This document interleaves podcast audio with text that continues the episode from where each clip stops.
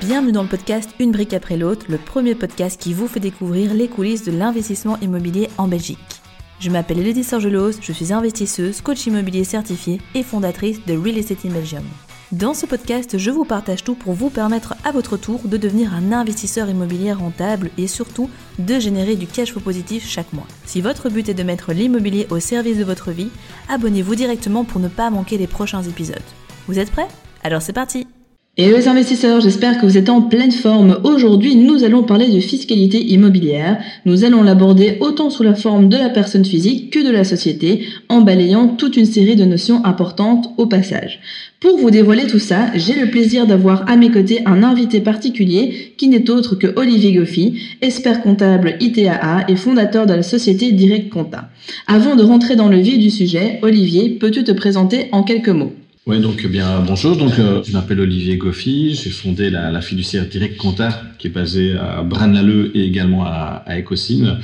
Et nous nous occupons de, de création d'entreprises, d'optimisation de rémunération de dirigeants d'entreprises, fiscalité immobilière et également nous donnons des formations comme par exemple finance pour non financiers. Super. Alors Olivier, rentrons directement dans le vif du sujet. Comment est-ce que sont taxés les biens en personne physique quand on possède des biens immobiliers en Belgique?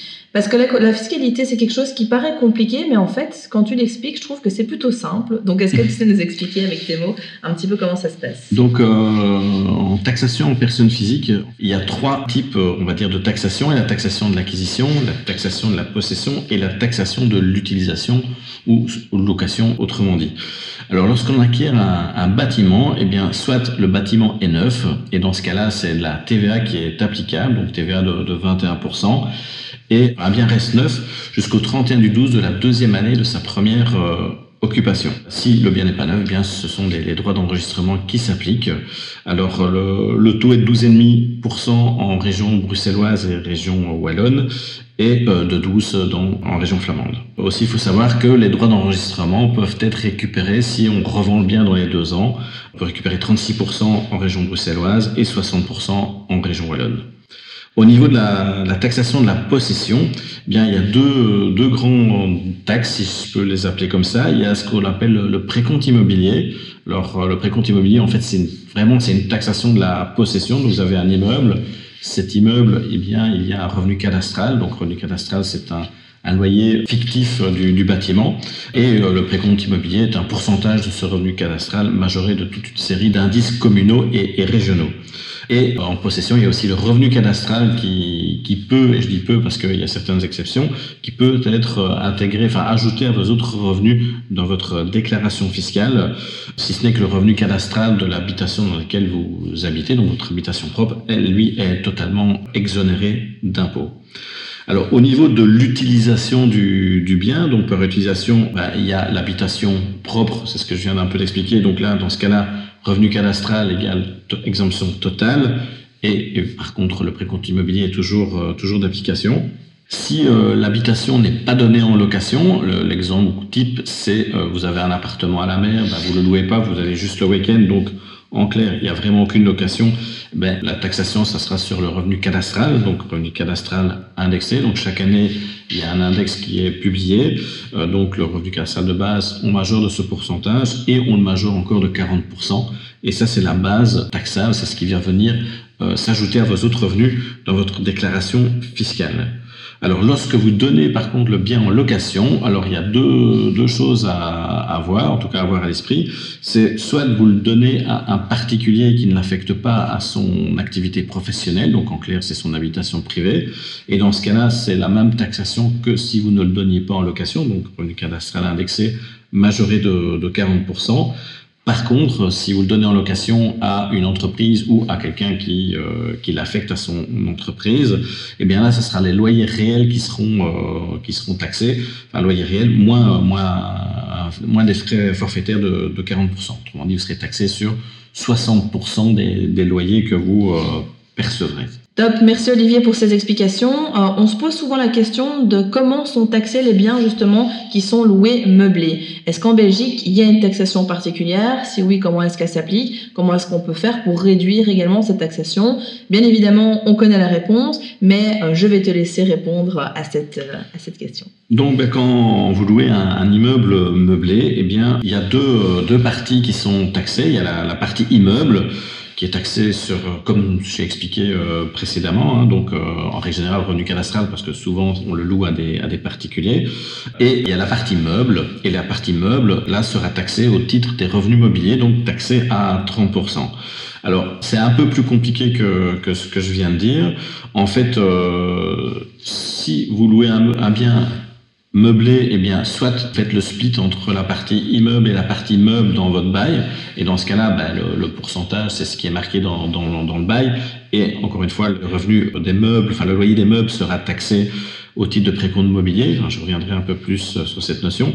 Soit c'est pas noté dans, le bail et dans ce cas-là, eh bien, il y a 60% qui sont considérés comme la partie immeuble et 40% qui sont euh, la partie meuble. Ce qui est avantageux dans ce cadre-là, c'est que cette partie meuble, donc comme je l'ai dit, ce sont des revenus mobiliers taxés à 30%, mais taxés à 30% sur les revenus nets, ce qui veut dire en fait que vous pouvez déduire des frais. Et là, il y a un forfait légal de 50%. Donc, ce qui veut dire que si vous louez, par exemple, un immeuble, bon, pas, 1000 euros pour dire quelque chose, eh bien, il y a 600 euros qui seront considérés comme la partie immeuble, même si encore une fois, c'est taxé sur le revenu cadastral si on est dans le cadre euh, d'une location en particulier. Et les autres 40%, donc les 400 euros, ça, ce sera la partie meuble. Et dans les faits, ben, vous serez taxé à 30% sur 200 euros. Pourquoi 200 euros? Ben Parce que 50% de 400, fatalement, ça fait 200 euros. Donc 400 moins 200 euros de frais forfaitaires, eh bien vous serez taxé sur la moitié. Ou autrement dit, euh, la partie meuble est taxée à, 15% si on peut faire un raccourci. Et j'en profite du coup pour euh, rebondir euh, sur ce que tu viens de dire, c'est que ça fonctionne à partir du moment où on enregistre le bail. C'est-à-dire que si le bail n'est pas enregistré, si on a mis une quotité qui est différente au niveau de la répartition de la partie meuble et immeuble, l'administration prendra directement le forfait de base, donc à savoir 60-40. Donc pensez-y, parfois on se demande, bah, est-ce que c'est vraiment nécessaire d'enregistrer euh, ces baux Oui, et c'est notamment une des raisons pour le faire ici avec la partie meublée. Et petite précision également, c'est que souvent on nous pose la question savoir, tiens, est-ce que c'est réellement intéressant de louer meublé vu qu'il y a une taxation? Bah, À partir du moment où on apporte une prestation de service supplémentaire, où on apporte de la valeur, notamment quand on fait bah, la location courte durée ou encore de la colocation, etc., ça va avoir un impact sur l'augmentation du loyer qu'on va pouvoir demander. Et justement, bah, quand on regarde cette augmentation de loyer versus la faible taxation qu'on a sur la partie meublée, surtout quand on l'optimise, eh bien, euh, on voit que clairement c'est intéressant. Donc à la question, est-ce que c'est intéressant de louer meublé, je dirais au cas par cas, mais dans la majorité des cas, ça l'est. On a parlé ici beaucoup des biens en personne physique, mais concrètement, comment sont taxés les biens en société? Est-ce que tu peux un petit peu nous expliquer, Olivier? Donc en, société, là, c'est très différent, enfin en tout cas très différent parce que c'est pas la, base, la base de calcul n'est pas le revenu cadastral, mais ce sont les loyers réels moins les frais. Donc vous êtes taxé sur les revenus nets sans oublier évidemment la taxation de possession, c'est-à-dire qu'une société est aussi redevable du, précompte euh, immobilier. Alors, ce qui est important de, de bien comprendre, c'est que si vous avez un immeuble dans une société, ok, vous le louez, vous avez des frais, donc les frais, c'est il y a déjà l'amortissement du bien, donc en clair, c'est la dépréciation économique du bien à ne pas confondre avec la dépréciation euh, du bâtiment en tant que tel, ce qui arrive bah, très rarement, parce qu'en général, le, bâtiment prend plutôt de la valeur et tous les frais euh, d'entretien, les, les, les, frais d'aménagement, enfin bref, tous les frais qui sont liés à cet immeuble. Aussi un point important, c'est lors de l'acquisition de ce bien, les frais accessoires euh, liés à cet achat, donc frais accessoires, c'est les frais de notaire, les droits d'enregistrement, enfin bref, tous les frais liés à cet achat seront déductibles à 100% la première année. J'attire quand même votre attention qu'il faut respecter, je vais appeler ça une procédure, c'est qu'on ne peut pas mettre ces frais accessoires en frais à la base. Il faut d'abord l'investir et faire un amortissement à 100% par derrière, sinon vous risquez de devoir euh, bah, refuser cette déduction à 100%. Ce qui est aussi important de, bien comprendre quand on a un immeuble dans une société, surtout si on a un immeuble dans une société qui ne fait est autre chose que l'immobilier, on peut être aussi opérationnel. Si l'activité immobilière est bénéficiaire, eh bien en fait c'est pas ce bénéfice en tant que tel qui va être euh, taxé, mais ce bénéfice d'activité immobilière va venir se greffer sur les bénéfices de, l'entreprise, de la société. Et euh, là, tout dépend. Si la société euh, opérationnelle est en perte, bah, évidemment, le, bénéfice lié à l'activité immobilière sera moins taxé vu qu'il va venir manger la partie, enfin la, perte va venir manger la, partie bénéfice. Inversement, si la société fait plus de bénéfices, bah, le bénéfice de l'activité immo viendra s'ajouter au bénéfice de l'activité opérationnelle. Alors une société, ben, comment elle est taxée? Donc la base imposable, ben, c'est très simple. Donc encore une fois, c'est le chiffre d'affaires moins les frais reste euh, le bénéfice ou la perte, mais évidemment la perte n'est pas taxée. Et le bénéfice, il est taxé euh, comment En tout cas, sur quel taux? Eh bien, euh, le taux de base est de 25%. Et si vous bénéficiez du taux réduit, eh bien, les premiers 100 000 euros de bénéfices sont taxés à 20%. Alors, je ne vais pas rentrer dans le détail, mais pour bénéficier du taux réduit, il faut être une petite entreprise, mais une petite entreprise, c'est déjà une grosse PME quand même, enfin, et respecter euh, différents critères, notamment une rémunération minimale dans le chef du dirigeant. Alors là, tu viens justement de nous parler bah, de la manière dont était taxée une société, comment ça fonctionnait. Est-ce que tu peux nous en dire un petit peu plus au niveau de la taxation sur la plus-value immobilière, à la fois dans une société, mais également aussi en personne physique? Donc euh, au niveau de la, plus-value euh, en personne physique, eh bien si vous faites une plus-value après 5 ans que vous avez acquis le bien, eh bien cette plus-value ne sera pas est complètement exonérée. Si par contre vous vendez le bien en déant ces 5 ans, eh bien le taux d'imposition est de 16,5% sur cette plus-value. Attention que la plus-value, on peut peut-être imaginer que c'est juste la différence entre le prix de vente et le prix d'achat, mais dans ce cadre-là, effectivement, il y a cette notion, mais il y a d'autres choses qui viennent diminuer euh, le montant de la plus-value, donc in fine, 16,5% de un montant assez faible dans tous les cas. Donc clairement, euh, c'est un avantage fiscal en personne physique. Je ferai juste une petite remarque, mais je reviendrai là-dessus sur le côté requalification en revenu professionnel éventuellement c'est que si vous faites une activité, enfin si vous avez des, opérations récurrentes d'achat, vente et de plus-value, là l'administration pourrait requalifier ça en spéculation et donc en revenu professionnel et taxé comme tel et plus au taux favorable de, de 16,5%. Au niveau de la société, je dirais que c'est plus simple et plus compliqué à la fois. Plus simple parce qu'en fait la plus-value c'est simplement le prix de vente moins la valeur comptable. Alors, euh, c'est quoi la valeur comptable? Eh bien, quand vous achetez un immeuble, évidemment, euh, euh, vous avez le prix à 100% qui a été activé, en tout cas qui est dans, dans le patrimoine de la société. Mais cet investissement, cet, cet actif va perdre de la valeur au fil du temps. Généralement, c'est sur un trentième, donc chaque année, elle perd un trentième de sa valeur de base. Évidemment, ça je parle comptablement. Et donc, plus, euh, le bâtiment est dans l'entreprise, enfin dans la société depuis un certain temps, bah, évidemment, plus la, valeur comptable est, de plus en plus faible. Et donc, la plus-value potentielle est de plus en plus élevée, sachant que la valeur vénale du bien va, elle, probablement augmenter, voire fortement augmenter. Donc, ce que je veux dire, c'est que la plus-value risque d'être importante. Alors, la plus-value, comment est-elle taxée dans une société? Ben, C'est le calcul que je viens d'expliquer. Donc, euh, prix de vente moins la valeur comptable, ça donne un bénéfice et ce bénéfice fait partie des bénéfices de l'entreprise, taxé comme tel, comme je l'expliquais dans, dans, le point précédent, à 20 ou 25% sachant que si on est dans le, taux réduit, enfin si on bénéficie du taux réduit ou du taux plein. Qu'est-ce qu'on peut faire pour éviter ça, ou en tout cas pour euh, atténuer fortement euh, cette taxation de plus-value? Il y a ce qu'on appelle le remploi. Donc le remploi, c'est quoi? En fait, c'est la taxation étalée de la plus-value. Alors, je vais essayer de, résumer ça de manière assez simple. Il y a deux conditions majeures pour pouvoir euh, remployer la plus-value. Premièrement, c'est que le bâtiment que vous allez céder, sur lequel il va y avoir une plus-value, doit être au moins depuis 5 ans dans, dans la société. Et deuxièmement, vous avez 5 ans pour remployer cette plus-value. Donc autrement dit, si vous vendez un bâtiment aujourd'hui et que vous êtes dans le cadre des 5 ans, eh bien vous pouvez exempter ou exonérer la plus-value pendant 5 ans. Si après 5 ans vous n'avez pas acquis un nouvel immeuble, eh bien là dans ce cas-là, bah, vous serez taxé sur la plus-value, mais dans 5 ans. Si par contre vous, rachetez un immeuble et que vous remployez, attention, c'est le, remploi, mais c'est pas le remploi de la plus-value, c'est le remploi du prix de vente. Hein. Pas, la plus-value est étalée, enfin la taxation de la plus-value est étalée dans le temps. Par contre, le montant que vous devez remployer, donc réinvestir dans, votre future acquisition, c'est bien le prix de vente de l'immeuble que vous avez cédé.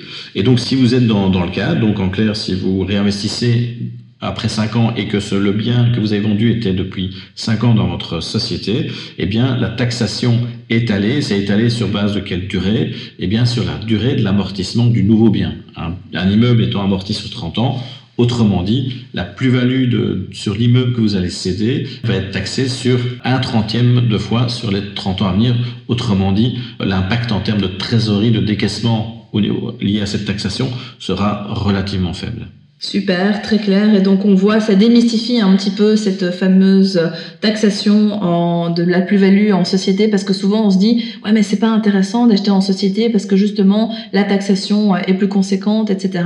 Mais on voit justement que grâce à ce mécanisme de réemploi, quand on le comprend et quand on sait faire les choses dans les règles de l'art, qu'en fait ben on le sent quasiment pas passer et que ça reste malgré tout intéressant de le faire. Tout à l'heure, tu as commencé à introduire une notion qui était intéressante justement sur la requalification des revenus. C'est quelque chose dont on parle assez souvent, qui est assez mis en avant pour le moment aussi. Peux-tu nous dire, toi, ton avis sur cette fameuse requalification des revenus Est-ce que tu en penses Les règles un petit peu par rapport à ça Même si ça reste, on le sait, malgré tout un petit peu flou? Donc, euh, bah, effectivement, la, requalification des, revenus immobiliers en revenus professionnels, ça reste euh, en tout cas assez subjectif, même s'il y a des, règles, non pas euh, des règles juridiques, parce que le code ne définit pas quand exactement on passe en requalification. Le code dit juste que si euh, l'activité immobilière est pro, ben, on doit être taxé en, sur des revenus professionnels. Elle n'explique pas quels sont les critères pour passer de l'un à l'autre. Mais sinon, quels sont les critères à, faire attention, parce que ce sont les critères que le fisc utilise généralement eh bien, ça dépend essentiellement si vous prenez un risque pour acquérir euh, vos biens. Donc, euh, et par risque, on entend crédit bancaire. Il y a également la fréquence de vos opérations, donc achat-vente. Hein, donc, si vous faites régulièrement des opérations d'achat et de vente, bah, vous êtes aussi. Euh, c'est un critère supplémentaire. Hein. Seul celui-là n'est peut-être pas suffisant, mais en tout cas, si vous faites crédit bancaire plus une fréquence d'opération, bah, vous augmentez votre chance d'être qualifié. Il y a aussi d'autres critères. Si votre métier est lié à, l'immobilier, tel parce que vous êtes agent immobilier, architecte, bah, vous rajoutez euh, quelque part un critère euh, pour être requalifié. Évidemment, si votre seule activité c'est la location immobilière, bah, encore une fois, vous, vous augmentez vos chances de, requalification. Donc en fait, la, la requalification, c'est une question de fait et aussi une question de toute une série de critères qui, euh, mis ensemble, font que l'administration dira bah, c'est pas une gestion en bon père de famille, mais c'est une gestion professionnelle et donc je, je suis susceptible de requalifier vos, vos, revenus immobiliers en revenus professionnels. Alors encore une fois, pourquoi je, dis subjectif ben, Parce qu'un contrôleur n'est pas l'autre, donc chacun, enfin, chacun aura sa perception. Et donc, c'est pas toujours évident de donner une réponse claire euh, dans, une situation bien définie. Est-ce que je risque d'être qualifié ou est-ce que je ne risque pas? Moi, je dirais que si dans les faits, bah, effectivement, votre activité est, est quand même clairement euh, professionnelle, si vous avez quand même quelques immeubles, moi, je sais pas, je dirais euh, vous commencez à avoir 3-4 immeubles et que vous faites du crédit bancaire et que vous avez quand même pas mal de, fréquences que vous achetez et revendez, je dirais qu'il faut quand même se poser la question si ce serait pas judicieux de passer en société pour faire cette activité. Bah, pourquoi Parce que peut-être que vous n'avez pas la, perception, mais euh, les revenus professionnels sont taxés de l'ordre de 60% si on inclut les, cotisations sociales. Hein, on les oublie souvent, mais c'est quand même 21%. Et que si vous êtes en, société, eh bien le taux de taxation est au, pire de 25%. Donc ça, ça, vaut la peine euh, d'y réfléchir, euh, sachant aussi, euh, là c'est pas spécialement un point fiscal, mais quand vous êtes investisseur particulier, ben, il le dit, il expliquera certainement beaucoup mieux que moi, mais vous allez être limité à un moment ou à un autre par, par la banque, tandis qu'une société, ça vous laisse quand même plus d'opportunités, plus de facilité de crédit. Après, chacun a sa propre situation et donc il faut vraiment voir au cas le cas, mais une société peut procurer certains avantages au niveau bah, développement patrimonial. Tout à fait. Justement, on a abordé cette question dans un épisode précédent. Si vous ne l'avez pas écouté, je vous invite à y retourner où justement je parle de l'investissement en nom propre ou en société. Qu'est-ce qu'il faut faire? Est-ce qu'on peut faire les deux en même temps? Quels sont les avantages? Je fais aussi un point qui rejoint ce qu'Olivier a dit donc concernant la requalification des revenus. Et justement, bah, pour terminer sur quelque chose de positif par rapport à ce point-là, c'est qu'un jour, effectivement, il y aura une réglementation qui probablement évoluera. Mais rassurez-vous, tout ne va pas s'effondrer du jour au lendemain et bah, il y aura toujours possibilité de tirer du positif de tout ça. Dans chaque challenge, il y a des opportunités, donc soyez rassurés. Et puis, euh, ça on ne l'a pas mentionné ici, mais vous pouvez toujours introduire un recours. Vous ne devez pas simplement dire, ok, j'ai eu un avis de requalification, euh, je capitule et on en reste là, mais on peut introduire un recours pour justement bah, justifier ça. Et dans de nombreux cas, on peut gagner ce recours aussi. Donc, il faut pas trop paniquer non plus. Et si un jour ça évolue, ou plutôt quand ça évoluera, il y aura des solutions pour pouvoir s'en sortir. Et puis, je, je rajouterai aussi, c'est qu'effectivement, on peut contester la requalification, ça c'est très clair. Mais quand on passe en revenu professionnel, oui, les revenus deviennent professionnels, mais les frais le deviennent également. Donc, euh, il y a aussi un calcul à faire à, à ce niveau-là. Donc, euh, on ne sera plus dans le cadre de loyer moins 40% de frais forfaitaires, mais on pourrait être dans, enfin, si en tout cas on loue à une entreprise, mais on peut être le loyer moins, moins les frais réels, comme si c'était une société. Donc, euh, c'est probablement plus pénalisant d'être taxé en revenu professionnel, mais néanmoins, si on fait tous les calculs, peut-être que l'impact ne sera pas si, euh, si important quand même. Tout à fait. Merci Olivier pour cette précision euh, rassurante qui, euh, qui était importante d'ajouter. Il y a une question qui revient souvent, c'est concernant la location courte durée. Euh, la majorité des personnes ne comprennent pas comment est taxée cette fameuse location courte durée. Parfois, on se mélange un peu les pinceaux avec la TVA, avec la partie meuble, pas les meubles, etc. Est-ce que tu sais nous éclairer un petit peu sur ce point? Donc, euh, au niveau de la location de, de courte durée, bon, en fait, il y, a, il y a trois types de taxation. Donc, euh, bah, Airbnb pour, euh, c'est quelque chose de très très euh, connu, mais bon, il n'y a pas que Airbnb. Bien, bah, quand vous louez un bien à court terme pour quelqu'un qui vient passer quelques jours dans, votre maison, dans votre appartement, bah, vous taxé sur la partie immeuble, donc revenu cadastral probablement parce que c'est sûrement quelqu'un qui l'a fait, enfin qui vient pour ses loisirs, donc pas pour une question professionnelle. Il y aura la partie meuble, donc la partie meuble, bah, encore une fois, euh, taxée comme euh, comme expliqué précédemment, mais là il y aura pas de bail, donc ça sera vraiment euh, 60% immeuble, 40% euh, meuble, et également les revenus divers. Donc les revenus divers, bah, c'est quoi dans, ce cadre-là? Essentiellement, bah, je dirais le, le nettoyage de l'immeuble. Et attention que par revenu divers, c'est les revenus encore une fois nets. Pourquoi? Parce que si euh, vous facturez le nettoyage à vos locataires, fatalement, sauf si vous le faites vous-même, mais fatalement, vous allez demander à une société de, le faire. Donc, il y aura des frais qui viendront en déduction de la refacturation de, ces revenus, enfin de, de, ces nettoyages aux locataires. Et les revenus divers sont taxés forfaitairement à 33%. Donc c'est assez simple, euh, je pense, euh, de, de, gérer ça. Faut juste avoir un, suivi de, des loyers que vous percevez, de, de faire le split euh, 40-60. Encore une fois, les 60, c'est pas sur ces 60 que vous serez taxé, c'est bien sur le revenu cadastral. Et je réincite si euh, la personne vient pour, une, pour son privé. Et les revenus divers, bah, il faut faire un petit compte de résultat. Enfin, en tout cas, il faut juste faire la différence entre ce que vous facturez et euh, les frais que vous avez occasionnés pour facturer les frais de nettoyage. Super. Et la TVA dans tout ça? Qu'est-ce qui est soumis à la TVA dans la location courte durée? Mais si, tu es dans la location courte durée, tu, es vraiment dans la location, donc il n'y a, pas de TVA.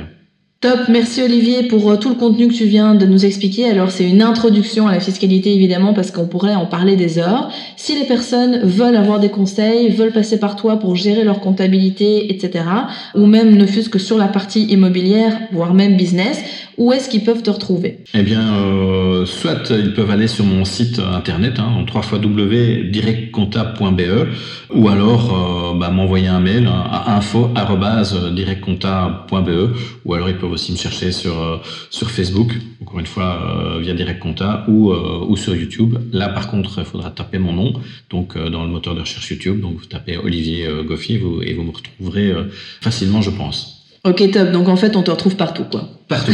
Et LinkedIn aussi. Super. En tout cas, moi, je ne peux que vous recommander Olivier. Pour conclure cet épisode, bah, vous l'aurez compris, en Belgique, la fiscalité immobilière, c'est pas très difficile à comprendre.